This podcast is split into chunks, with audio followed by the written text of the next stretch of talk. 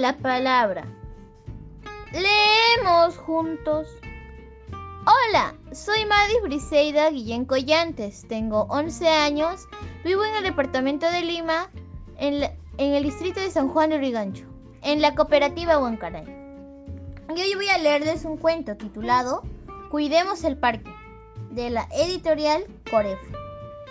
El sábado por la mañana, Tom despertó con muchas energías. Tom, vamos a jugar al parque, le dijo su papá. ¡Sí! gritó Tom.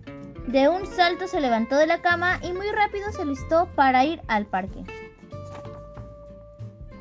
El día estaba soleado y hacía calor. Tom sabía que se iba a divertir mucho. Luego de correr, saltar y jugar con su papá a las escondidas. Tom quería algo que lo refrescara. Su papá le compró un helado y juntos se fueron a sentar en una banca. Tom sacó el helado de su empaque y cuando estaba a punto de botarlo al piso, vio que su papá sacó una bolsa de su bolsillo. Papá, ¿y esa bolsa? preguntó Tom. Es para guardar nuestras envolturas, respondió su papá.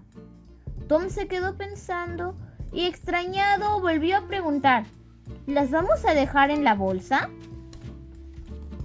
No, Tom, vamos a colocar la basura en la bolsa hasta que encontremos un tacho donde, donde poder botarla.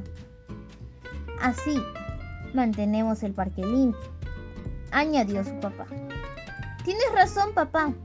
Así el parque se verá siempre bonito.